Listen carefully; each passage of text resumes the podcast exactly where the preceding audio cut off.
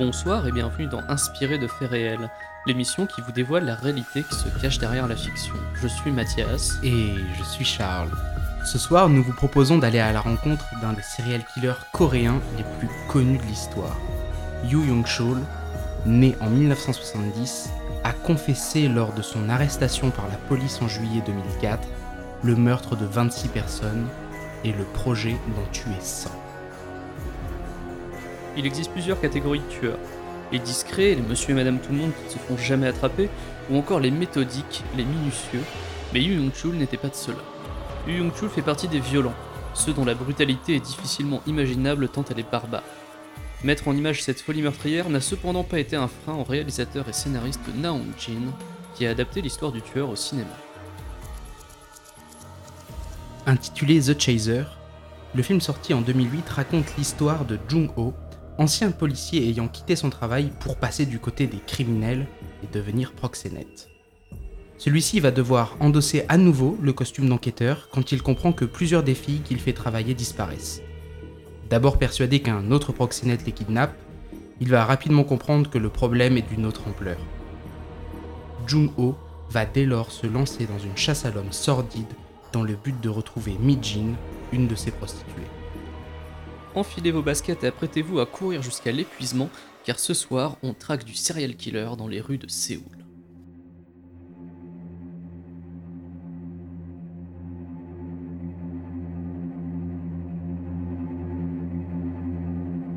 Arrêté alors qu'il est encore jeune pour divers délits entre la fin des années 80 et le début des années 90, Yu Yong-chul passe un temps considérable dans les commissariats et les prisons de Corée du Sud.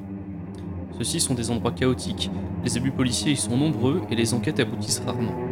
Cependant, le futur tueur ne fait pas particulièrement preuve de violence à cette époque. Ces deux condamnations en 1988 et 1991 ne l'empêcheront pas de se marier en juin 1993 avec sa petite amie de l'époque, qui travaille dans un salon de massage. Ils auront un enfant un an plus tard, en octobre 1994.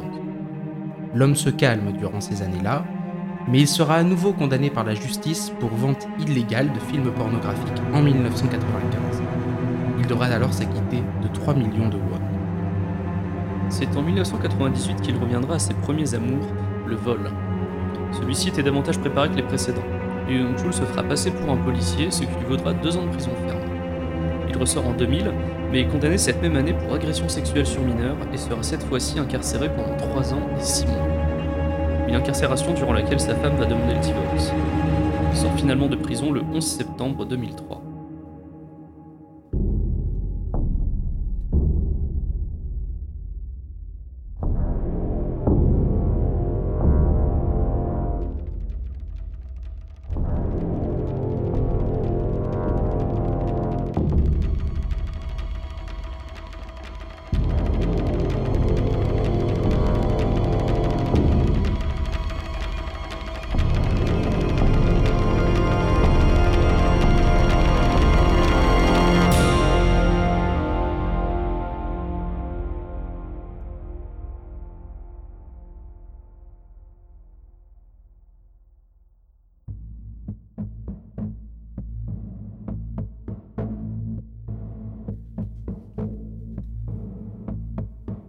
Septembre 2003 et juillet 2004, l'ouest de Séoul est plongé dans une vague de meurtres inexpliqués.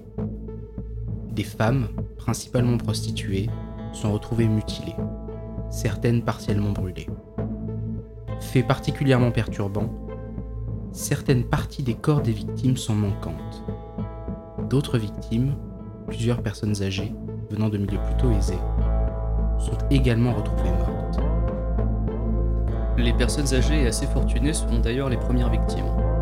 Toutes reçoivent un coup de marteau dans la nuque ou sur le crâne. Les incohérences rendent l'enquête difficile. Le tueur ne voile rien de particulier quand il en a l'occasion.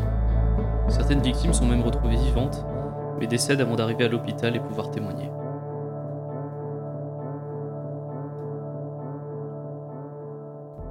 En décembre 2003, Yu Yong-chul est alors âgé de 33 ans quand il rencontre sa nouvelle petite amie. Celle-ci est escorte et, si elle semble dans un premier temps apprécier le jeune homme, la découverte de ses passages répétés en prison refroidiront les ardeurs de la jeune femme il préférera mettre un terme à leur relation. L'homme vit difficilement cette rupture. Dans le même temps, les meurtres sauvages qui terrorisent Séoul changent subitement de cible. À partir du 16 mars 2004, ceux-ci concerneront exclusivement des prostituées, la plupart du temps dans l'exercice de leur métier. Le mode opératoire du tueur, sans réel rituel jusque-là, commence à se standardiser. À partir du dixième meurtre, le tueur commence toujours par appeler une prostituée pour la faire venir dans son appartement. À partir de là, le calvaire démarre invariablement par un coup de marteau asséné par surprise, la tête de la victime est ensuite soigneusement découpée pour être détruite. Le corps sans vie mutilé de diverses manières est enfin jeté dans un vaste chantier immobilier à côté du temple Pongguan.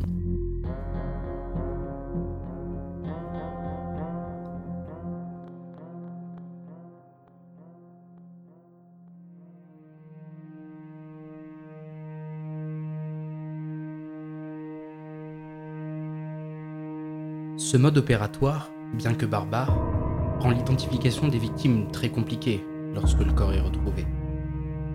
Cependant, cette standardisation des meurtres oblige Yu Yong-chul à une certaine régularité et d'une certaine manière s'expose à son identification par les enquêteurs.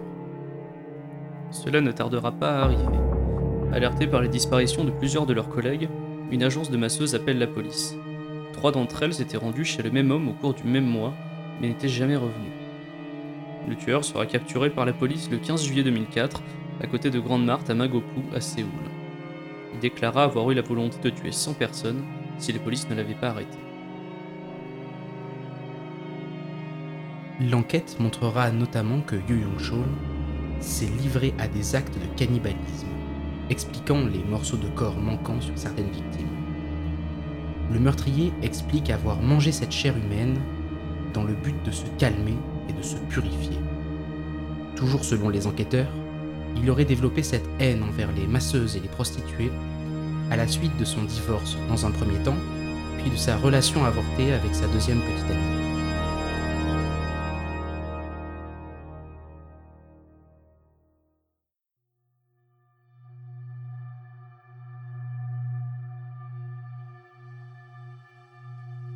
Même après son arrestation, les problèmes s'enchaînent. Le nombre de meurtres pour lesquels Yu Yong-chul est accusé varie d'un article à l'autre. En effet, celui-ci a avoué le meurtre de 26 personnes, mais 5 d'entre elles n'ont, dans un premier temps, pas été retrouvées. Aussi, plusieurs se verront annulés pour vice de procédure, ramenant finalement à 20 le nombre de meurtres officiellement commis. L'homme a également expliqué le meurtre des personnes âgées. Son hostilité envers les personnes aisées serait à corréler au fait qu'il a toujours grandi dans la plus grande pauvreté, se retrouvant dans l'obligation de voler. Il avoue également une rancœur transformée en haine, plus largement contre la société, pour l'avoir emprisonné durant tout ce temps. En 2009, le célèbre magazine nord-américain Life publie un dossier sur les 31 serial killers les plus mortels de l'histoire. Yu Yong-chul se retrouve notamment aux côtés d'Eileen Wuornos, prostituée condamnée en 2002 pour le meurtre de nombreux hommes. Son histoire a fait l'objet elle aussi d'une adaptation avec le film Monster. Quoi qu'il en soit, Yu Yong-chul reste à ce jour le serial killer coréen le plus prolifique de l'histoire. En 2005, il sera condamné à mort, le premier dans ce cas en Corée du Sud depuis 1997. Il n'a pour l'instant pas été exécuté, mais a ravivé les débats autour de la peine capitale en Corée, alors que celle-ci faisait l'objet de vives contestations avant cette série d'assassinats. C'est dans ce contexte que sort en 2008 The Chaser, film inspiré de cette histoire sordide, malheureusement vraie. Cette adaptation, tournée à l'ouest de Séoul, a bénéficié d'un excellent accueil de la part des critiques.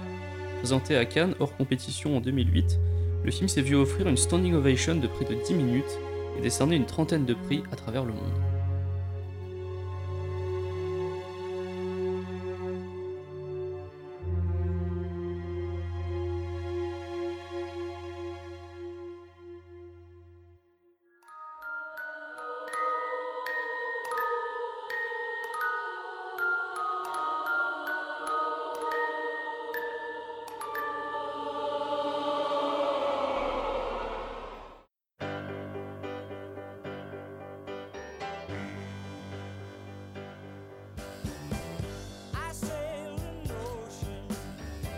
Et voilà, maintenant que l'on a parlé du vrai tueur, Yu Yong-chul, on va s'intéresser au film qui a découlé, dont on vous a déjà un petit peu parlé du coup euh, précédemment, The Chaser, réalisé par Na Hong-jin, sorti en 2008, et dont tu vas commencer par nous parler, Mathias.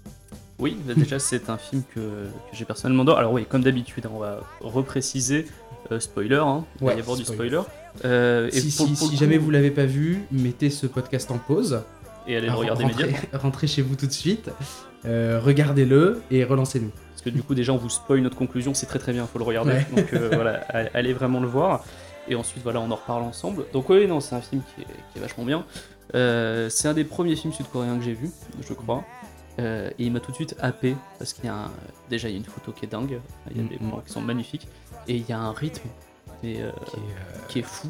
qui est fou et qui est spécial. Hein. Ah oui, c'est Spécial. c'est vrai. Bah, qu'on- ouais, on- je te laisse peut-être on- parler du rythme. Bah, on avait déjà parlé dans Memories of Murder euh, de voilà certaines particularités, certaines disons reprises du cinéma hollywoodien, mais euh, ré- réinvesties comme ça par euh, par la culture de ces réalisateurs. Et là, c'est complètement euh, c'est complètement dingue, c'est-à-dire que l'histoire, alors là pour le coup on spoil vraiment, euh, le tueur euh, est attrapé au bout de 30 minutes de film. Et donc là, tu te dis, là, mais putain, ça, ça voilà. va s'arrêter. dans un, qui se passe voilà, dans, un, dans, un, dans un film américain, quand le tueur est au milieu des, policiers euh, dans un commissariat, je dis un film américain, c'est pour caricaturer, hein, mais quand euh, voilà, le tueur est dans un commissariat, bon ben on se dit c'est bon, c'est fini. Sauf que là, non, c'est la manière dont le film démarre en fait. Et il y a euh, tous les soucis rencontrés par euh, la police sud-coréenne, qu'on a déjà un peu euh, évoqué dans Memories of Murder aussi. Oui, c'est un truc qu'on a déjà vu dans, ouais. dans le film Memories of Murder, donc on a fait un épisode dessus, hein, réalisé par Bong Joon-ho, qui est très très sympa comme film aussi, qui faisait une, qui dressait un portrait de la police euh, sud-coréenne euh, Mm. assez euh, assez sa- salé, assez savoureux on va dire, mais ça s'expliquait par le fait que ce film-là se passait voilà à une époque aussi Oui, où la police était époque, vraiment euh, Mm. c'était très compliqué, Tout était plus rural. voilà, alors que là on est dans une ville plus ou moins de nos jours, puisque, voilà le- les FRL sont passés en 2005. Et pourtant, euh, toujours une vision de la police euh, Ouais, qui est un peu, dur, euh, ouais, qui est, qui est un peu dur parce que euh, on voit que les policiers ne sont pas euh, en capacité, grosso modo, de comprendre euh, qu'ils ont affaire à quelqu'un de très dangereux. C'est-à-dire que le, tueur avoue les meurtres dans le commissariat très rapidement et les policiers disent euh, ah tu l'as fait ou tu l'as pas fait, comme si c'était une blague ou ils comprennent pas trop. Et, euh, et du coup, bon, bah, aiguille, il va être relâché, ça va reprendre. Mais du coup, on pourrait peut-être commencer aussi par, par, l'histoire. En fait, le, héros, finalement, euh, qui- qu'il faut bien comprendre, c'est que on suit de, à, la base de l'histoire un ancien flic euh, qui est, donc, qui est passé un peu du mauvais côté, qui est devenu voilà, criminel, Proxénète. hein, et euh, dont certaines de, des filles qui fait travailler disparaissent. Alors lui, il est persuadé que elles disparaissent, il les, il les traque un petit peu, il est un peu énervé. euh, Oui, parce qu'en fait, il faut préciser au début du film qu'on apprend qu'elles ont demandé une avance, euh, ces Ouais. filles-là, avant de partir. Donc, du coup, il se dit, ah, elles sont parties avec mon argent, et soit elles sont parties, euh, elles ont été vendues par quelqu'un d'autre euh, qui, qui les a, qui les a retrouvées, ou alors elles sont parties euh, tout simplement Mhm. de, de Séoul pour, pour vivre une vie qu'elles méritent, hein, une Ouais, vie ouais, autre ouais. que la prostitution, quoi. Et, et lui, ça, le- ça, ça- ça l'énerve un petit peu, donc il va, il va essayer de plus ou moins de tendre un piège, finalement, en- avec sa, sa- la prostituée, on va dire, avec laquelle il s'entend le mieux, qui, je sais plus, il va lui placer un micro, il va, faire quoi Non, non, en, ouais, en fait, euh, au début du film, euh, enfin au début, dans les 20 Mhm. premières minutes, en fait, il se rend compte que les personnes qui ont disparu ont été appelées par le même numéro de téléphone. Hmm. Et ça, c'est euh, quelque chose qu'on retrouve dans, l'histoire vraie, où en fait, le tueur Yu Yong-chul utilisait toujours le même numéro de téléphone. Même appartement, même de numéro, trouver, ouais, ça, on reviendra après dessus, il y, a, un- il y a un manque de finesse qui est complètement incroyable, qui est aberrant. Et donc là, voilà, fait, il se rend compte que c'est le même numéro, que c'est à chaque fois dans le même quartier. Donc du coup, il va, euh, il voit que ce numéro-là appelle et demande une fille, et donc là, il, il demande effectivement à Mm. celle-là qu'il connaît bien, qui est, qui est malade, mais il la force un petit peu à y aller quand même, en lui disant dès que tu y es, tu m'envoies l'adresse. Comme ça, euh, je viens et en gros, il, il va tabasser le mec et essayer de comprendre ce qui se passe quoi. Sauf, Sauf qu'arrivé dans la maison, le téléphone Ne passe pas. capte pas. Et, c'est la scène, c'est une des scènes pour moi les plus euh, angoissantes ah, mais du film. Elle est angoissante, elle est vraiment très angoissante. C'est-à-dire que euh, la, la, jeune femme se retrouve dans la maison, donc le voilà, elle est dans une maison plutôt grande, plutôt jolie.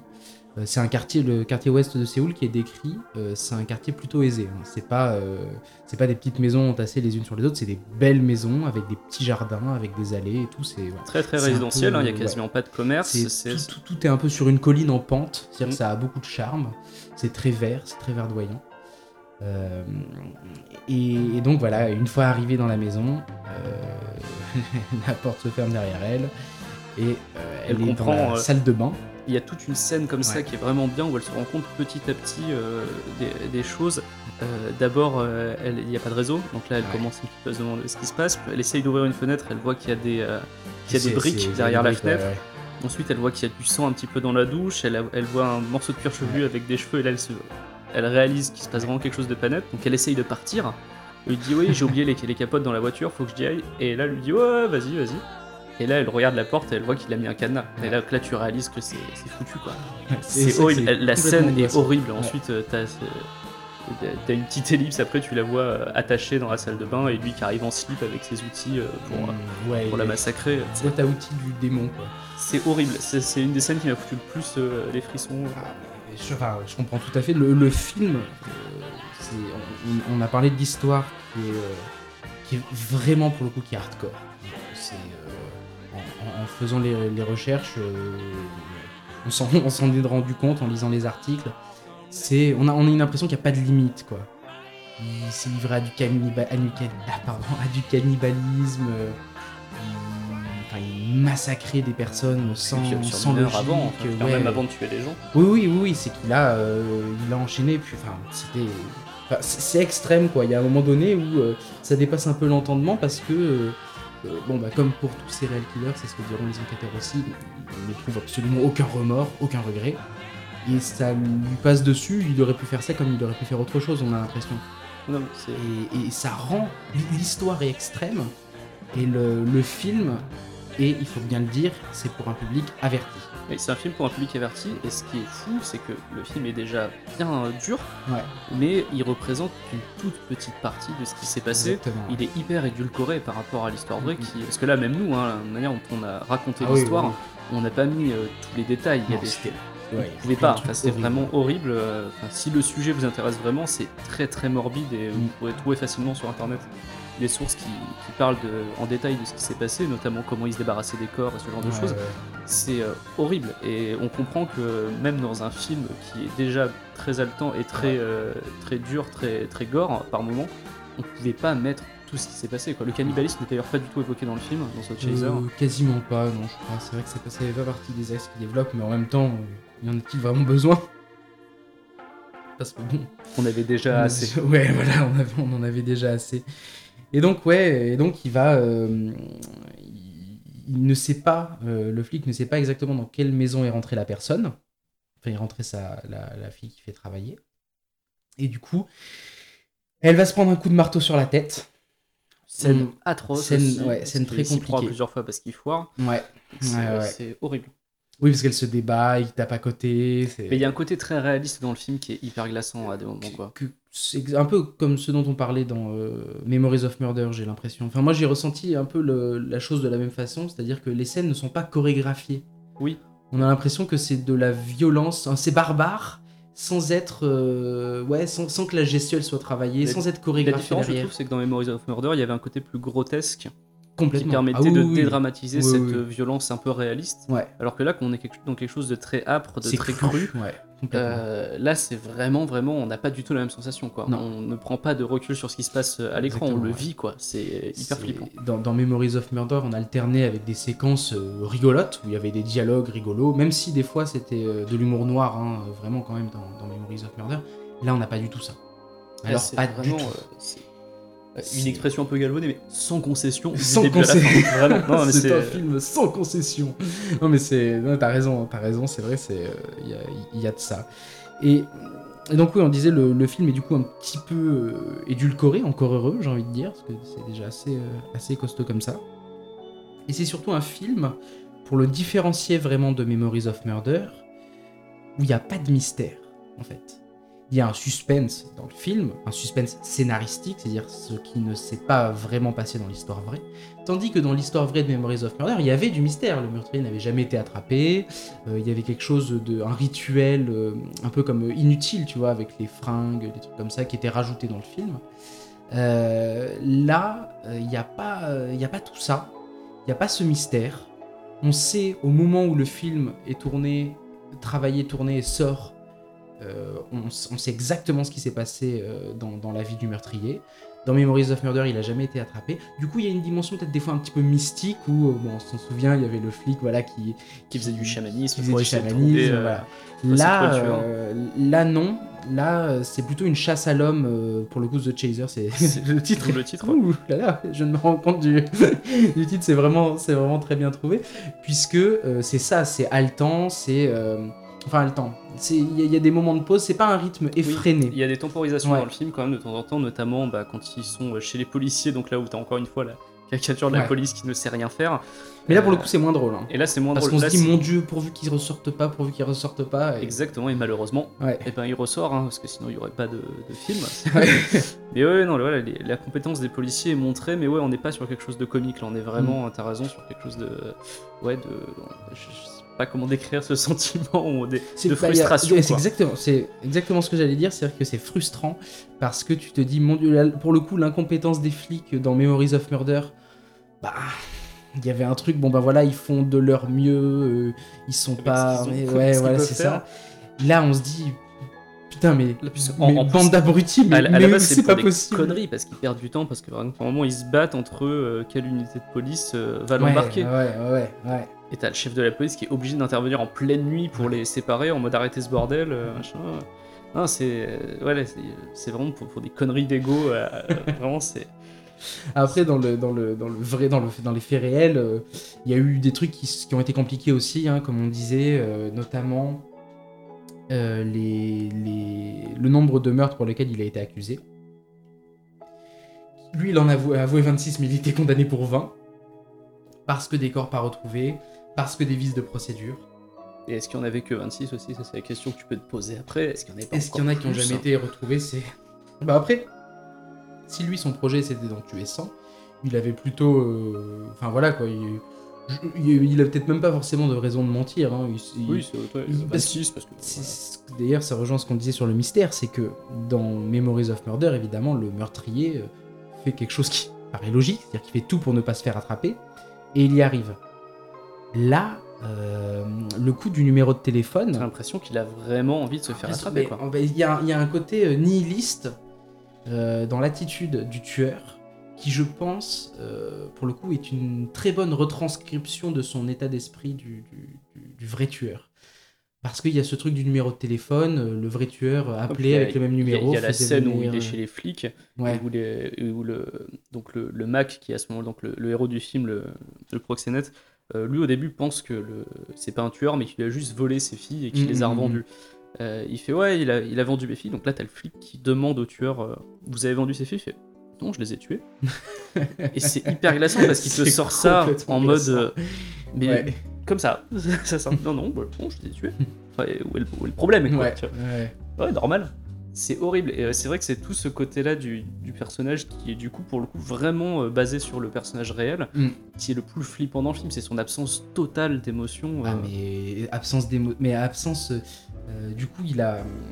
Alors, dit, dit comme ça, on pourrait penser que le personnage manque euh, d'aspérité, mais c'est pas, euh, c'est pas ce qui est important. C'est-à-dire que le personnage de ce tueur, en, en quelque sorte, est assez lisse au final, mais c'est pas, euh, c'est pas une, absence de qualité dans, l'écriture du personnage, c'est vraiment, le, je pense, une bonne retranscription de, tous les cas, de ce qu'on a lu sur, sur, ce tueur-là. C'est-à-dire, c'est quelqu'un qui a quelque chose qui est, nihiliste, quoi. Il a tué ces personnes-là euh, comme ça, il le dit, il, s'en cache, il se cache à peine. donc, il euh, a même dit devant des caméras et tout. euh, Ouais, je, ouais, je sais pas si on peut les trouver sur internet, mais avait j'avais interview qu'il y avait des euh, interviews ouais. où le mec il dit Bah oui, j'ai tué des gens. Il se passe quoi? Hein, qu'est-ce qu'il y a? Il y a quoi? Tu vois, c'est vraiment. Ouais, ouais. Et, et oui, donc du coup, absence, absence de mystère dans ce film. hein. Faut pas s'attendre à. Il y a du suspense, comme on le disait, mais pas de mystère. Le Alors ouais, suspense il y a du vrai de. suspense par Ouais. moment où euh, il y, a un- il y a un suspense qui est d'ailleurs hyper euh, sadique euh, dans le film. Parce que du coup, j'imagine qu'à ce stade du podcast, vous avez déjà vu le film, on espère pour vous, parce que là, on va vraiment spoiler le Là, truc on le entre plus dans cruel voilà, du film. On, on spoil le truc, le, l'aboutissement du film, puisqu'on sait qu'il a été arrêté, voilà. En fait, pendant toute la première partie du film, avant que le tueur se fasse arrêter, donc on voit que, bah, comme on le disait au, dé- au début de ce podcast, là, la prostituée, on va dire préférée de, du, du proxénète euh, qu'on suit dans le film, euh, donc voilà, se prend un coup de marteau sur la tête et on pense qu'elle meurt. En fait, un peu plus loin dans le film, on se rend compte que non, qu'elle n'est pas morte, euh, qu'elle est été sé- sévèrement voilà, blessée. sévèrement blessée, bien assommée, inconsciente pendant un moment. Et on Mais va, la, on va suivre pendant un bon moment du film, d'ailleurs, en train d'essayer de sortir de la maison, Ouais, puis d'aller chercher de l'aide. La majorité du film, après, c'est ça. Qu'il y a un montage euh, croisé pendant tout le film. Hmm. entre donc d'un côté le proxénète qui veut retrouver le tueur, d'un autre le tueur qui, qui fuit, et de l'autre euh, bah, elle qui essaye de sortir de la maison. Et donc on la suit, on a le temps de vraiment énormément s'attacher à elle. En plus on sait qu'elle a, qu'elle a une fille qu'on voit dans le film. En fait, voilà, c'est ça, c'est qu'il y a aussi l'histoire, le fils du proxénète, du coup, va euh, chez la prostituée euh, pour voir si elle n'est pas finalement retournée chez elle. Et en fait, sur le, elle a un tout petit appartement, tout miteux, voilà. et là on euh, retrouve sa, fille là, qui est là. voit qui adorable fille, en plus. voilà, ouais, qui- là, c'est d'autant plus compliqué que le, le proxénète n'arrive pas à... T'as une espèce de relation père-fille qui se développe, qui est assez Ouais, touchante aussi, ouais. qui dure jusqu'à la fin. Et si la relation père-fils euh, se tient comme ça jusqu'à la fin, c'est parce que malheureusement, eh bien, elle meurt, euh, Ouais. la mère de, de cette fille. Parce que ouais, voilà, elle réussit, on voit qu'elle réussit à s'enfuir de la maison, elle réussit à, à trouver refuge dans, dans, dans un comment on appelle ça dans Une un- épicerie. une petite épicerie, ouais. Ouais. Et ça, là, ça met du temps. hein, ça met le- du temps, oui, on a vraiment le temps la de la porte suivre, est hein. cadenassée. euh, c'est, je crois qu'elle galère hein, à sortir de la Ah maison. oui, c'est hyper long, C'est, très compliqué. Elle passe peut-être par une fenêtre, elle tombe parce qu'en plus elle est à moitié inconsciente, elle a reçu le coup de marteau, elle se traîne par terre. C'est horrible, c'est long, c'est douloureux. Et, euh, et elle va réussir, crade. elle va y arriver, vraiment quoi. crade. Et au moment ouais, où tu elle arrive, qu'elle y à- arrive- elle arrive à sortir. Alors attends, elle arrive à sortir. Elle se traîne jusqu'à une épicerie. Donc là, euh, on est dehors, il fait jour. C'est-à-dire qu'il n'y a pas une, une ambiance un peu lourde de nuit, euh, cachée ou quoi que ce soit. Elle, est, elle, elle se réfugie euh, à l'arrière d'une épicerie. Donc il y a la, la dame qui, qui accepte de euh, la cacher. qui accepte de la cacher. Et euh, et il y a un client qui rentre dans cette épicerie. Elle lui dit une Oh, casquette, on voit pas trop au début. pas trop, ouais. Euh, elle lui dit Oh, bah vous qui êtes un homme, est-ce que vous pourriez nous, nous aider? Euh, J'ai une fille à l'arrière qui, qui me dit qu'il y a un tueur dans les parages, euh, elle s'est cachée, est-ce que vous pourriez monter la garde devant? Euh, Voilà, il est un peu, un peu plus grand, un peu plus costaud. euh, donc lui, il accepte. Sauf que c'est le tueur. Il il s'avère que c'est le tueur. Et là, en plus, c'est oh, enfin, la manière dont il tue. euh, Qui tue la, celle qui tient il l'épicerie. tue la Ouais. qui tient l'épicerie, et dont il tue l'héroïne du film. Ouais. C'est d'une violence Ouais. euh, incroyable. Bah, on rejoint la, la décapitation qu'il y avait dans les, chez le vrai Yu Young Chul. Donc voilà, il a, il a déca- la scène, est- c'est atroce. Et puis surtout, On voit son visage qui se couvre de sang, tu Oui. il me semble, c'est... c'est Ah Voilà, oui, rien que d'y penser, on n'est pas, on n'est pas bien. Et c'est euh, le truc le plus cruel du film, quoi. C'est Ouais. de te dire, euh, il y avait peut-être une chance pour qu'elle s'en sorte. En fait, non. on te, on te fait croire, une fois qu'elle est- qu'elle commence à ouvrir les yeux, il est complètement logique de penser soit elle est morte au moment du coup de marteau, euh, ou en tous les cas elle va mourir, soit au moment où tu vois qu'elle ouvre les yeux, c'est que techniquement, on va dire dans un film classique, c'est qu'il y a un espoir et c'est qu'elle survit, en principe. Et à la toute fin du film, c'est pareil, quand le héros finit par retrouver le tueur et que t'as une grande bagarre de fin et qu'il Ouais. est sur le point de le tuer, tu te dis, ah, il va réussir à le tuer. Eh bien non, parce que la police intervient à ce moment-là et les arrête, ben, finalement tous les deux, puisque lui était en train de bastonner quelqu'un et lui a tué des gens. Donc ouais, il aura même pas eu euh, l'occasion de venger. Ouais, ouais, c'est dire des films, voilà, euh, c'est ça, ouais. De, Dire qu'il n'y a pas euh, la scène de baston où tu te dis, ouais, vas-y, faites-lui la gueule, il l'a mérité. Il n'y a même pas ça, quoi. D'ailleurs, j'aimerais bien faire une parenthèse sur les scènes de baston et les scènes de Ouais. course-poursuite dans ce Ouais, film. Ah oui, bah qui ouais, sont traités complètement. encore une fois avec un réalisme euh, dingue. C'est dans un film euh, hollywoodien classique, les courses poursuites à pied, ils en chient pas beaucoup quoi. Ouais, ça va. Ils courent. euh, dis- disons que c'est quand même des marathoniens. hein. Voilà. Là, Ils peuvent courir comme longtemps et aller se battre normale. ensuite sans problème. non mais c'est ça. Là, comme une personne normale, au bout de 200 mètres, ils en peuvent plus. Mais vraiment. Mais ils continuent à, à se courser, à s'insulter. Maintenant, c'est du fils de pute et tout. Ouais. C'est euh, d'ailleurs la VF est, est plutôt pas mal pour le coup. Non mais vra- vraiment, c'est assez rare que je dise ça. Pour Memories of Murder, pas de VF pour les films coréens. Ouais, mais là, pour The Chaser, pour, pour l'avoir regardé, je l'ai regardé en VO et en VF, ça va. honn- Ça honnêtement, va. la VF est de qualité et c'est assez rare pour être souligné sur ce genre de film. Ouais. Donc euh, non, non, franchement, elle est pas mal. Alors c'est pas le, c'est pas tout à fait la même ambiance Mhm. du coup, parce qu'il y a moins, euh, comme on disait sur Memories of Murder, les, euh, les, les onomatopées, tout ça, on les retrouve un petit peu moins. Euh, mais ça reste, ça reste vachement bien en VF quand même. Et donc oui, les scènes de, de baston, c'est-à-dire qu'une fois qu'ils se sont bien coursés sur, euh, sur je sais pas, 600, 700 mètres, et qu'ils en ont vraiment chié, et ben ils ont plus la force de se donner Ouais, des coups, c'est quoi. ça, ouais. Donc euh, ils se foutent des, des claques, ils essayent de, de foutre des coups de pied au mec qui est au sol euh, vaguement, mais il- le mec trébuche à moitié en, en le tapant. Donc c'est... euh, Oui, c'est vrai. Mais oui, mais euh, c'est- en fait, dans la Ouais, vraie non, vie, tu c'est te dis, s'il y a une course-poursuite, puis après on se tape, bah, en fait, ça se passe pas en mode. C'est euh, en mode, en fait, j'ai pas une goutte de sueur et je lui fous une patate en arrivant, Ouais, c'est t'as ouais, pas la c'est- force c'est de la mettre, la ça, patate. ouais. Et c'est vrai que ouais, à ce niveau-là, en plus, c'est très, euh, comme on le disait au, au début, c'est très pentu. Euh, Ces Ah oui, quartiers, le du quartier. coup, ils, ils montent en courant. Enfin, je veux dire, ça, ça a l'air épuisant, quoi. Ah ça a l'air épuisant, vraiment. Donc ouais, non, c'est vrai, beaucoup de, beaucoup de réalisme à différents sur les niveaux, blessures hein, aussi, hein. Sur les blessures, C'est- assez fou. C'est-à-dire qu'on se, on se... Vraiment, quand il y a du, du- du coup de marteau sur la tête, euh, Ah, sur le, sur le marteau reste le bout de peau avec les poils ou avec les cheveux et, et le sang. C'est dégueulasse. C'est dégueulasse, en même temps, ça, ça fait partie de ça. Et tu disais la, la construction narrative, ça fait partie un peu de, de- ouais, des, des particularités aussi de, de ce film-là. Parce que, comme on disait, euh, il, il se retrouve, je sais pas pourquoi il se retrouve dans le commissariat, euh, le, le tueur, euh, au bout de 30 minutes. Pas parce qu'ils euh, se sont fait arrêter, parce que je te rappelle Ah, à que. cause de la baston, l'accident de voiture. Avant qu'ils se bastonnent, il y a eu accident de voiture et ils ont vrai. pas déplacé les voitures, donc les oui. riverains sont pas contents. Oui. Et oui, ça se passe comme ça aussi dans la vraie Ouais, vie. Il ouais. y a pas de quand il y a un accident de bagnole, c'est pas juste on se course à la GI Joe dans les rues et tout le monde s'en fout. Non, Non, non, les voitures, les gens gueulent parce qu'ils peuvent pas avancer. Donc la police arrive et les arrête tous les deux Mm. parce qu'ils voient que lui euh, a bloqué toute la circulation avec sa voiture et que sur le siège passager il y a un monsieur avec des menottes et en sang. et donc, du coup il les arrête tous les deux. Ouais, et oui, donc cette construction narrative qui fait que euh, non seulement le personnage ressort du commissariat, mais, euh, mais ça continue quoi. C'est là que le film démarre, c'est là que la chasse se poursuit et, et va malheureusement, malheureusement mal se terminer. Très très mal se terminer malheureusement. D'ailleurs, je, je- je pense, j'y pense maintenant, c'est vrai que dans le film, tu sais, on parlait de Young Chul, donc le vrai tueur en série, euh, avait un truc avec les vieux, euh, Ouais. les vieux fortunés. Il y a un moment dans le film Oui, exact. où il, euh, il massacre, on va dire sans raison, un couple de vieux qui Ouais. passait. Euh, qu'en fait, on comprend que c'est pas sa vraie maison. euh, Mais d'ailleurs, c'est la personne, c'est la maison d'une personne âgée, d'un vieux monsieur âgé qui l'a buté. qui l'a buté en fait. Donc du coup, les, les- des amis de cette personne âgée arrivent devant la maison, se Ouais. rendent très vite compte qu'il y a quelque chose qui cloche et que donc du coup on va partir.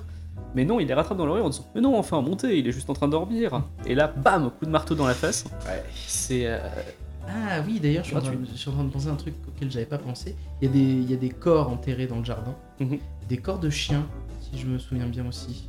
De chien, je me souviens plus de ce détail-là. Je sais qu'il y a des corps euh, Parce humains. que euh, dans la vraie, enfin dans l'histoire vraie, Young Chul a avoué s'être entraîné pour les coups de marteau sur la tête, euh, s'être entraîné sur des chiens. Ah putain. Ah oui, mais bon, ça, ça continue toujours plus loin. en Ouais, fait. ouais, ouais, il a, il a, il a, ouais, complètement. Il, a, il avait avoué ça et il me semble qu'il y a euh, deux trois cadavres de chiens enterrés euh, dans, dans le, dans le jardin. Ah, si du coup, de serait une référence à ce. Et ouais, il me semble que ça fait une référence. D'ailleurs, on peut peut-être enchaîner du coup sur ce, sur les, sur ce qui Bien sûr, bien colle sûr, avec vas-y, je t'en prie. l'histoire et ce qui ne colle pas. Bah alors, euh, bon, on va commencer par euh, ce qui, veux dire, euh, évidemment, est de l'ordre de la fiction. Euh, c'est l'histoire du proxénète. Oui, ce euh, personnage n'a de- pas existé voilà, euh, en vrai. Il y a, il y a pas de. qui réenquête avec la fille euh, de la, de la nana et tout. Euh, tout ça, c'est c'est- c'est- c'est de la fiction. Euh, ce qui colle, c'est euh, le, en fait, c'est le personnage. C'est vraiment le personnage et les lieux. Du, le, le tueur et, euh, et l'ouest de Séoul. C'est-à-dire que... euh, Le profil des victimes aussi. le prof- oui, voilà, le profil des victimes, euh, le mode opératoire, hein, on, va, on va détailler rapidement. Donc, euh, Yu Yong Chol, au moment où il fait tout ça, il a 33 ans. Ouais, c'est ça, il a 33 ans. Et euh, ce qui est à peu près l'âge euh, qu'on peut donner au, Oui, en voyant son monsieur. l'acteur en Euh, les deux sont plutôt beaux mecs, et je pense que c'est assez important aussi. Euh, si je me souviens bien, enfin en tous les cas, je me souviens avoir vu les photos du, du- du vrai tueur, ben, il a voilà. C'est- complètement étrange parce qu'il a un visage très calme, euh, apaisé. Oui, euh, c'est vrai que quand tu imagines un serial plutôt killer, tu, pourrais- te gosse, dire euh, quelqu'un de. Oui, de. pas gâté par la nature. quoi. Oui, voilà, c'est ce que tu imagines tout de suite. ouais. Et là, oui, c'est vrai qu'il fait partie de ces serial killers plutôt beaux gosses, comme il y en a eu notamment ouais, aux ouais, États-Unis. jeune. euh, il, voilà, il, il avait euh, un, un certain succès avec les femmes. On peut, il, avait, il avait, plusieurs, plusieurs copines. euh, donc ça qui colle, euh, qui colle plutôt avec l'histoire. Donc le, profil euh, des personnes assassinées, même si dans la chronologie, le, vrai tueur a énormément scindé en deux euh, ses phases de meurtre, c'est-à-dire qu'il a tué enfin je dis ça, c'est encore un peu à nuancer, mais dans un premier temps, il a vraiment tué des personnes âgées, plutôt aisées, et à partir de sa deuxième rupture avec Escort Girl, il va commencer à ne tuer que des prostituées, tandis que là, euh, c'est pas énoncé comme ça, t'as l'impression que c'est un peu... euh, c'est un peu entremêlé dans l'histoire. Ensuite, il y a tout ce qui relève du mode opératoire. euh, que, oui, il y a des trucs qu'on va pas détailler, hein, Ouais, ça, ça mérite pas non plus, voilà. Mais il y a. Et tout ce qu'on voit dans, sa salle de bain, en fait. Tout ce, voilà, tout ce qu'on voit dans la salle de bain, Le crochet, le marteau, le crochet. Bah, à un moment, il explique hein, dans le film justement ça, euh, qu'il les accroche et qu'il euh, et qu'il coupe le tendon d'Achille. euh, des- Ah oui, c'est ouais. horrible, des cadavres pour, ouais. les- pour qu'ils soient plus légers à transporter. Ouais, ouais. C'est voilà, c'est ça, Oui, il l'explique euh, dans la scène euh, euh, au commissariat. Il- dans la, dans le, le vrai tueur euh, expliquait qu'il vidait les corps de leur sang dans la baignoire. euh. Et d'ailleurs, euh, s'il y a des choses qui ont été plutôt faciles à identifier, il ne lavait même pas le marteau. Non, pas complètement. Il s'était. Enfin, il y avait un truc d'impulsif violent qui est, qui est. Enfin, je trouve que c'est difficilement concevable en fait. Euh, c'est très bizarre. C'est. euh, Il y a, il y a une. Ouais, comme, comme je disais tout à l'heure, en fait, une sorte de nihilisme dans ce, dans ce, dans ce personnage et dans ce tueur qui est, qui est dérangeante en fait. Qui est complètement dérangeante. C'est vrai que tous les serial killers, euh, généralement, ont ce côté très très dérangeant. Mais Ouais, lui, mais en particulier. ouais, c'est pas pareil. et, euh, ouais, c'est. pas pareil. Il a. Ils s'en fout quoi. Et, euh, et parmi les choses euh, donc qui collent, je disais aussi le lieu. Euh, le lieu donc qui est l'ouest de Séoul. Alors je connais pas bien la, la géographie sud-coréenne. Je sais pas à quel point Séoul en fait c'est un. C'est pas que la ville peut-être. Ah, je saurais pas te, C'est-à-dire je connais pas, il y a pas des euh, comme en Allemagne des Länder ou des cantons ou des trucs comme ça. Parce que j'ai l'impression que Séoul quand ils en parlent c'est gigantesque. Mais c'est genre- une grande ville. Hein, une Non, non, mais ils en parlent comme nous, par exemple, on parlerait d'un département, tu vois. Mmh, ouais, Genre, il y a des, petites provinces autour de Séoul qui sont dans Séoul, tu vois. Comme, bah, comme Berlin, en fait, au final. Où, euh, enfin, Je saurais pas te dire, je connais mais pas assez c'est euh, vrai que j'ai pas, euh, j'ai pas, j'ai pas regardé trop non plus, mais ça se passe, euh, ça se passe loin du centre économique. C'est ça qui est important de comprendre. C'est très résidentiel, comme, euh, comme dans, comme dans l'histoire vraie au final. Et, euh, et ça participe beaucoup à l'ambiance. hein. Ça participe vraiment beaucoup à, à- à cette ambiance où euh, c'est des quartiers très calmes. Il y a peu de passages. Euh, c'est plutôt des personnes âgées ou des familles. La police n'a pas forcément l'habitude d'aller dans ces quartiers-là d'ailleurs. C'est pas des quartiers à problème quoi. Ouais, voilà. Et euh, ça et la maison en elle-même peut-être, euh, qui euh, dont on peut euh, rapidement, euh, rapidement parler. La configuration de la maison est Tu vois qu'il y a un décalage déjà. Dès le début, quand tu rentres la première fois que tu vois l'intérieur de cette maison, tu Mm. sens qu'il y a un décalage entre le personnage Oui. et sa maison. Tu, réalises ouais. immédiatement qu'on n'est pas chez lui. Ouais. Que c'est une maison qu'il a piqué à quelqu'un, voilà, quelqu'un qui habite ici quoi. Parce qu'on est sur des, on est sur des grands volumes Ouais. avec canapé, canapé cuir, grande télé, intérieur bois. Pas Lui- jeune. Lui est, voilà, c'est ça. Lui est jeune. euh, on, on- enfin, on, on l'imagine euh, plutôt urbain ou quelque chose comme ça. Et là, il y a- c'est dans ce quartier résidentiel. C'est bizarre, ouais. euh, On, on voit complètement des personnes âgées y vivre et au final, c'est c'est exactement. Exactement ça. ça, et en fait, tu es la hein, personne âgée qui vit. Et donc ouais, il y a il y a du lieu, il y a de et dans ce qui ouais dans ce colpan on a dit euh, du coup la- toute l'histoire, euh, enfin toute la toute, euh, Et c'est vrai que toute la partie avec la fille de la prostituée, le proxénète, Ouais, tout son ouais. lapin. Et euh, bon, après, c'est vachement bien dans, dans le film. C'est- aussi un des trucs qui te permettent de vraiment ouais. tenir. euh, complètement. Ça apporte Oui. aussi un peu des respirations parce que le perso on l'a pas dit, mais euh, si le film n'est que très peu comique, Mm. le personnage du, du proxénète reste quand même par moments assez drôle. Mm. Il y a des, il a des, des mimiques des- Ouais. et sa manière de taper les gens. Mais ça, j'ai l'impression que dans Memories of Murder, on l'avait aussi avec des gens qui foutent des coups de pied dans la gueule des gens euh, à tout bout de champ. Lui, il fout des claques, mais genre, mais tout le temps. Et pas des claques euh, classiques, c'est-à-dire, euh, genre, ça part du côté, c'est des claques euh, verticales. Il t'écrase la, la paume de sa main sur la tête, en fait. Et il te Comme un avec, buzzer, avec les comme doigts. ouais. Vraiment, c'est comme s'il allait sur un buzzer. Et il fout des tartes comme ça tout le temps, dans tout le film, à des gens. et les, les autres flics le, sont, sont en mode, mais qu'est-ce que tu fais, quoi Ouais, ouais. D'ailleurs, on ne veut pas avoir- croire que c'est un ancien flic. Ouais, ouais, ouais, c'est ça. ouais. Tellement le mec est un gros bourrin. Donc c'est vrai que non, lui, il apporte quand même des moments assez, euh, assez marrants de, de temps en temps dans le film, et il y en a besoin, parce que... Il y en a besoin, d'autant plus que l'histoire, euh, l'histoire de la, la femme du coup qui est, qui est capturée est, comme on le disait, d'autant plus dramatisée qu'il y a la fille, il y a sa fille qui pose des questions au proxénète, qui lui dit ah maman, euh, est-ce qu'on va la retrouver? J'ai envie de la voir. euh, Qu'est-ce qu'elle fait? rien. Et lui, il, ouais, il y a, une absence de, de dialogue qui est assez intéressant entre les deux parce que elle, euh, elle, n'est pas effrayée, euh, elle le suit, elle est voilà. Et lui, il n'est pas à l'aise, euh, alors que pourtant c'est quelqu'un de violent. euh, il n'est pas à Oui, l'aise. on le voit plusieurs fois dans le euh, film qu'il n'hésite pas à, à faire preuve de violence, et euh, notamment euh, de violence euh, psychologique. Il y a, il y a une de scène... psychologique. Non, mais il y a une scène qui est toute en menace et en, et en tension. C'est au début, en fait, pour te faire comprendre que le. Tu le sais déjà, mais bon, pour te bien te rappeler que le métier de prostituée, euh, c'est dangereux. À un moment, tu vois une meuf, euh, donc c'est avant la, la vague de meurtre. hein. Tu vois euh, une prostituée qui va chez un mec dans un hôtel. Mm. Le mec lui dit non, va pas dans les toilettes. Et en Mais fait, oui tu vois qu'il y a un mec dans les toilettes avec une caméra, donc elle s'énerve, elle Je commence à partir. souviens, ouais, ouais, Et là, le mec frappe la prostituée. Ouais, ouais. Et donc là, action-réaction, t'as le proxénète qui débarque à l'hôtel, qui, l'attrape, qui le fout et Oui, qui lui dit. Fous-toi à genoux, couvre-toi la bite. tu as le mec en mode Oui, ouais, Il s'assoit sur le lit, là t'as un moment de tension extrême où il parle pas pendant plusieurs secondes. Qu'est-ce qu'on trouve comme arrangement? Et tu vois que ça peut partir euh, à tout moment. Et après ta cut et tu le vois sortir avec une énorme liasse de billets. J'avais, oublié cette scène et d'ailleurs Elle ouais, elle, refuse de retravailler, il me semblait Ouais, un truc. euh, ouais.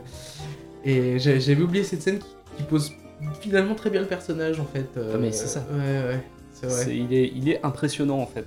Et, euh, sauf que il impressionne quasiment tout le monde, mais pas le tueur qui du coup lui n'a- ne ressent rien, donc du coup ne va Mm, pas mm, être mm. impressionné par le charisme qu'a le, le personnage. Et ce qui est assez marrant, c'est que ce duo d'acteurs, tu, le tu les retrouves dans le film qu'a fait Naong Jin après, Ah, qui est qui est The Murderer.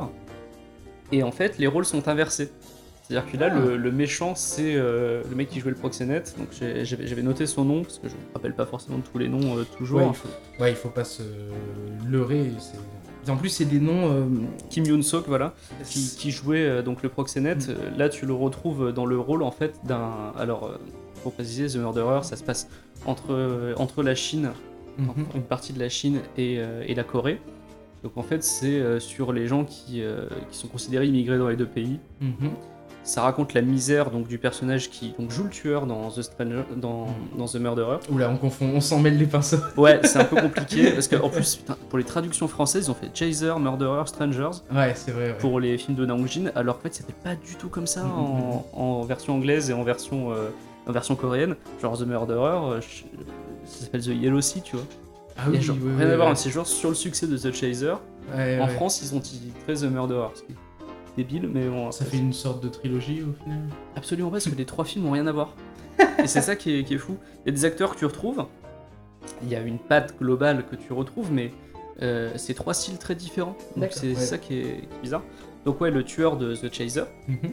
Tu le retrouves dans le rôle d'un donc d'un mec qui a pas de thune, qui est dans la merde et tout ça. C'est vraiment un film plus social, The Murderer, Ouais, ouais.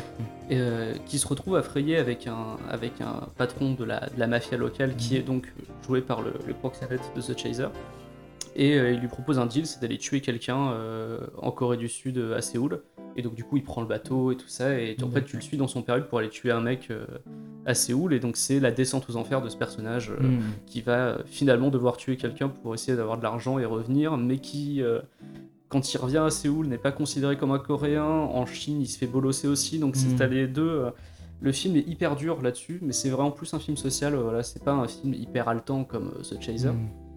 Et euh, c'est assez marrant justement ouais, de, de voir que c'est les deux mêmes acteurs, mais qui ont des rôles extrêmement différents et où du coup le rapport de force s'inverse. Ouais. C'est euh, euh, vachement bien. Je le conseille d'ailleurs, euh, The Murderer, il est cool. Mais celui que je conseille le plus, c'est The Strangers, Hmm. qui est le troisième film de Naong Jin. Il a pas fait beaucoup de films, hein, Naong Jin, euh, en tout Il cas qui sont sortis à l'international. Ouais. Ben, ces trois-là. Ces trois-là Parce que Ah The ouais Strangers est sorti en 2015, Ouais. je crois. Ouais, ouais, il est sorti plus récemment. Donc ça fait ça, 2008. Murderer, ça a dû être 2011-2012. Mm. Et là, c'est 2015, euh, The Strangers. Donc, c'est trois excellents films, Mm. très différents. Et si vous avez aimé Memories of Murder, euh, The Strangers euh, Mm. devrait plaire. En fait, on est dans le même délire, c'est-à-dire très police à la campagne, euh, meurtre. Police à la campagne. c'est vraiment ça. Genre flic un peu balourd qui, qui sait pas enquêter et qui est nul. Mm. Sauf que se greffent par-dessus plusieurs thèmes que j'aime bien, notamment déjà le surnaturel, euh, où tu te dis, euh, donc il y a les chamans encore, hein, comme dans Memories Ouais. Sauf que là, tu commences à te demander au fur et à mesure du film, est-ce que l'explication est pas surnaturelle finalement? Mm, mm, mm. Vraiment. C'est-à-dire qu'au fur et à mesure du film, tu te poses des questions et le film passe par plein de genres différents. T'as une séquence film de zombies par exemple dans le film, moment. Ouais, mais c'est pas vraiment des zombies, mais tu vois, c'est vraiment le- les, les codes du genre ouais, tu les retrouves. Et après, ça passe au drame, ça passe au film vraiment policier pour le coup. Et ça passe vraiment par plein de styles, mais c'est vachement bien. Et euh, ouais, c'est à tel point que tu te demandes vraiment quand il y a les phases fantastiques, est-ce que c'est pas tout fantastique Mhm. finalement tout ça? Donc je spoil pas la fin pour le coup parce qu'il est vraiment bien. Euh, et je- si les gens l'ont pas vu, je les incite vraiment à le regarder. Et euh, ouais, tu retrouves vraiment ça. Et euh, donc, t'as des, des scènes hyper bien filmées comme dans The, comme dans The Chaser. Mm. C'est en termes de photos, c'est complètement fou. Ouais. On en a très peu Oui, parlé. en a pas parlé. Il y a mais des plans sur Séoul la Ouais. nuit dans The Chaser qui sont L'image magnifiques. est, l'image est vraiment incroyable. Enfin, essayez de pas le prendre un vieux DivX ou un, ou un- ou un- même en même en DVD sur les télés actuelles, ça rendra pas hommage. euh, ça rendra pas trop hommage au film. Trouvez une bonne euh, copie Blu-ray s'il est sorti en Blu-ray. Oui, il est sorti il y a, il y a une 1080p. très belle version Blu-ray qui est sortie. euh, Ouais, ouais, parce que ça, ça rend vraiment, euh, je trouve, une belle image comme ça sur ce film, ça, ça lui rend vraiment hommage. Bah, et, et du coup, sur, donc là, plus facile à trouver en, en Blu-ray The Strangers, Mm. parce qu'il est sorti il y a pas longtemps. C'est, Ouais, l'image aussi. bah, tu folle. le vois rien qu'à l'affiche en fait. Oui, oui, oui, c'est si, si brumeux. tu vois l'affiche, c'est très brumeux, il y a un peu de Mm. pluie, euh, tu vois le flic en dessous en tout petit avec Mm. des montagnes derrière. C'est euh, il y a un rapport au paysage qui est pas encore, euh, qui est- enfin à la nature, je dirais, Ouais. qui est encore, euh, qui est encore différent. Ouais. vraiment. Et surtout, ça explore des problématiques qu'on n'avait pas encore vues dans les deux premiers films. C'est, il y a notamment tout un passage sur la haine entre le Japon et la Corée. Enfin, la, la haine ancestrale plus entre le Japon et la Chine par rapport aux exactions qu'ont fait les Japonais pendant la Seconde Mhm. Guerre mondiale, mais ils en ont également fait en Corée. Donc du coup, tu as tout ce côté où en fait, euh, euh, donc il y a des gens qui meurent, qui sont trouvés morts, et la- la- le premier suspect, c'est un, un Japonais qui s'est installé euh, ici et qui vit tout seul dans sa cabane dans la montagne. Et donc du coup, pour tout le monde, c'est le Japon. japonais, ouais. Vraiment quoi. Et donc t'as des expressions, euh, je pense typiquement coréennes, qui sont mal traduites en, en- en sous-titres, mais, Qui sont euh, racistes. mais qui sont ouais, voilà, euh, racistes envers les japonais, tout ça. Et, euh, et je, je spoilerai pas le dénouement du film, mais Ouais. oui, voilà, c'est- il y a des trucs. cette problématique-là est vachement bien traitée dans le film, je trouve.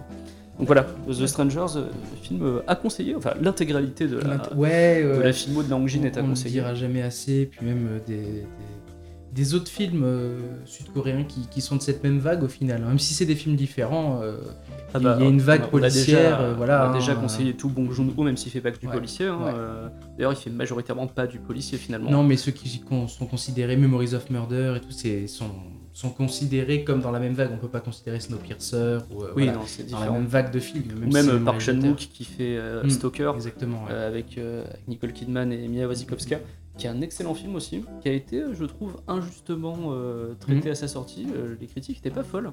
Alors que pourtant, je trouve que c'est un très bon film. Enfin bon, ça, c'est un autre débat. on en reparlera. Mais, on en reparlera. mais c'est un, c'est un bon film aussi, Stalker, qui est sorti il y a, Mhm. quelques années, 2013, 2014, je crois. Ouais, il me semble c'est un truc comme pas, ça. pas si vieux que ça.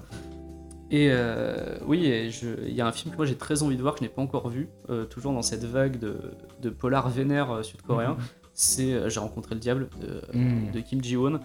Qui est un énorme réalisateur qui, est, euh, qui fait partie du panthéon des meilleurs réalisateurs euh, sud-coréens de ces dernières années et qui a notamment fait des films pas du tout policiers mais très flippants, c'est-à-dire Deux Sœurs. Je sais pas si t'as vu Deux Sœurs. Mais oui, j'ai vu Deux Sœurs, j'ai flippé devant Deux Sœurs. Deux Sœurs, il est horrible Ouais. et qui a fait euh, Peter Sweet Life aussi notamment Mm. qui est très connu. euh. Donc ouais, non, il y a vraiment une vague de, de films comme ça hyper sympa euh, à voir, je pense. Voilà, j'ai rencontré Diab, il est dans ma top list. Genre, regardez très bientôt, je pense. Et bah écoute. Et puis euh, tout Park Chan-wook. putain.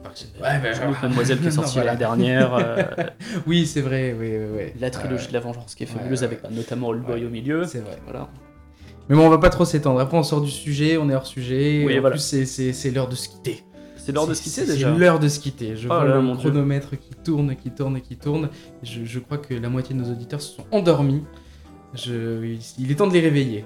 Et bah écoute, je vais les réveiller juste avec une dernière info parce que je l'avais noté Ah. et euh, je suis pas sûr que tu sois au courant et Ah, ça bah, m'avait fait euh, marrer. Enfin, marrer, non, c'était- je trouvais ça cool.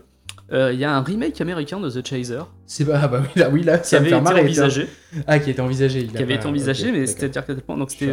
Variety euh, édition Asie qui avait révélé ça, donc une source plutôt, Ouais, ouais, ouais. plutôt correcte, euh, qui avait dit que le script avait été racheté par une boîte américaine pour 1 million de dollars, Ce qui est pas si cher. qui avait été racheté fin 2008, Mhm. c'est-à-dire euh, juste après la sortie et le carton Ouais. du film, et que dans le rôle principal, pour jouer le proxénète, ils Ouais. avaient pensé à Leonardo DiCaprio. Pas mal comme. qui aurait été un très bon euh, choix. C'est pas con du tout, ouais. Sauf que ça ne s'est pas fait parce qu'ils voulaient vraiment mettre Leonardo DiCaprio et que Leonardo DiCaprio à ce moment-là a accepté de jouer dans Les Infiltrés. Qui est lui aussi un remake d'Internal Affairs, Oui. qui, est, qui est un, Qui est un juste- qui est film, mon euh, film je crois, préféré. taïwanais, hongkongais. Hongkongais. Hongkongais. Hongkongais, et euh, qui là pour le coup euh, est mon. Je suis très content qu'il ait pas. Ait euh, préféré- qu'il ait préféré les infiltrés en je sais que fait. c'est un de préférés. c'est un de mes films préférés en effet. Donc je suis, je suis, je suis pas voilà, triste. on non a raté plus, The Chaser euh, avec euh, Leonardo DiCaprio, mais on a eu Les ça- Infiltrés. Ça aurait, ça aurait bien marché. Ah, le, tu peux faire, je pense, un remake de The Chaser avec le casting des infiltrés. Ce serait bien. avec du Alec Baldwin, avec du Jack Nicholson. En fait, je pense que tous- tous les films sud-coréens, même les policiers hongkongais dont on parle, peuvent trouver leur remake américain avec le casting des Bah, infiltrés. c'est un peu les équivalents si tu veux. oui, mais c'est leurs, c'est leurs bons équivalents, tu vois. Oui. C'est leurs, leurs très bons équivalents. C'est vrai que pour moi, Leonardo DiCaprio, dans, dans ces films un peu, un peu durs, un peu gritty, comme on dit, ouais. c'est l'équivalent de Kim Yoon-suk euh, Ouais, ouais, c'est- ça, y a de au- ça, à- hein. à Hollywood. Ouais. C'est les... Ils sont sur le même registre en fait. Mm, mm, mm. D'ailleurs, euh, il y a eu Kim Yoon-suk a joué dans pas mal de films qui étaient vachement cool et qui sont pas du tout connus euh, ici parce qu'ils n'ont pas été très exportés. Ah. Notamment, je crois, où il jouait un prêtre, euh, Oui, un film hyper chelou, genre mi, euh, mi-policier, mi-prêtre. C'était un, peu, un petit peu chelou, ça avait l'air sympa. Ça aussi, je vais le. re- On se le regardera. On se le regardera. Enfin bref, il est Bon, vraiment l'heure d'y aller. ouais, c'est vraiment l'heure cette fois. C'est vraiment l'heure. Donc du coup, qu'est-ce qu'on dit? Euh, Qu'est-ce qu'on dit du film? Qu'est-ce qu'on dit euh, Est-ce que ça colle? Est-ce que ça colle Plutôt globalement, oui, Ouais, sur le tueur en tout Sur cas. le tueur, en fait, voilà. C'est, l'esprit du tueur, l'ambiance qui est autour du tueur, avec les lieux, tout ça, les, les- l'action, on va dire un petit peu, qui est, qui est très proche, et évidemment la partie fiction euh, des, des autres personnages, hein, même si c'est des personnages euh, premiers, on va dire, dans, dans le film, eux sont, en tous les cas, à notre connaissance, de, de- de la fiction. Oui, à ma connaissance, il n'y a, de ce que j'ai vu et ce que j'ai lu, Oui, oui, oui. il n'y a pas eu de proxénète ou de patron de club Non, de massage qui sont euh, vraiment allés. non, non. euh, Euh, non, non, non, par contre, c'est vrai qu'on. on pourrait durer des heures sur ce, le coup du, je sais pas si je l'ai dit, le coup du salon de massage. Oui, c'est vrai qu'ils sont inquiétés de la disparition ils se de sont trois inquiétés, personnes. voilà, ils, ils sont, sont pas allés courir Non, non, après non. le mec pour le tabasser vrai. dans les rues de Séoul. Mm, mm, mm. Mais donc oui, il y a plein de, plein de petits éléments qui collent, mais un petit peu à la, à la Memories of Murder, finalement, Ouais. dans l'adaptation. C'est assez fidèle Ouais, finalement. ouais, ouais. C'est fidèle et en même temps, tu rajoutes autour euh, une satire autour de la police. euh, Et les personnages euh, auxquels tu vas vraiment pouvoir t'attacher pendant tout le film. ouais. Memories of Murder, on en avait parlé, mais c'est vrai qu'ils ont mis un, un trio de policiers, Mm, mm, mm. alors qu'il y en avait eu des centaines en vrai, Ouais, et si tu ouais. peux pas t'attacher à une centaine de flics euh, Non, dans un après, film. tu quoi. peux, euh, ça enlève l'ambiance intimiste. Oui, voilà. C'est-à-dire que là, tu es un peu dans l'intimité de ces personnes-là. Si tu suis une enquête de grande ampleur, c'est c'est- c'est pas tout à là, fait c'est un peu pareil pour The Chaser. euh, C'était Ouais. bien d'avoir un personnage que tu suis vraiment, Mm, euh, mm, mm. qui est ce proxénète. Ah non, c'était bien. Donc ça colle plutôt oui, et plutôt bien. Sur, ça colle sur les choses intéressantes. Oui. Et est-ce qu'on adhère? Bah, Complètement. complètement, on l'a on l'a déjà dit au début Voilà. de l'émission, on le redit ici. Regardez-le vraiment. Si, si vous n'avez pas euh, trop peur de, de- de ce type de film-là, euh, quelque chose d'un peu crade, Parce que c'est vrai que. parce que c'est, comme je dis au début, Ah, ça reste pour un public averti. Si ça ne vous dérange pas, euh, regardez-le. Regardez-le parce qu'il est, il est vraiment très bien. On va dire au revoir à nos auditeurs. C'est cela. Euh, leur dire qu'on peut se retrouver sur Facebook, à la Sur page inspirée de faits réels, sur Twitter, Sur Twitter, at IFR Podcast. également sur SoundCloud, hein, où vous nous écoutez souvent, je pense, sur iTunes, où Je une autre partie d'entre vous nous écoute, je pense, Ouais. et aussi sur vos applications de podcast. Et puis voilà, n'hésitez pas à faire tourner aux gens euh, que. Ouais, n'hésitez pas à en parler autour de vous, euh, émissions. qui aiment bien les films en général. Et puis même laissez-nous si- des commentaires aussi, on aime toujours ça, les commentaires. Ça fait toujours plaisir. Mais écoutez, euh, on se voit le mois prochain, et en attendant, gros gros bisous. bisous. Bisous, bisous.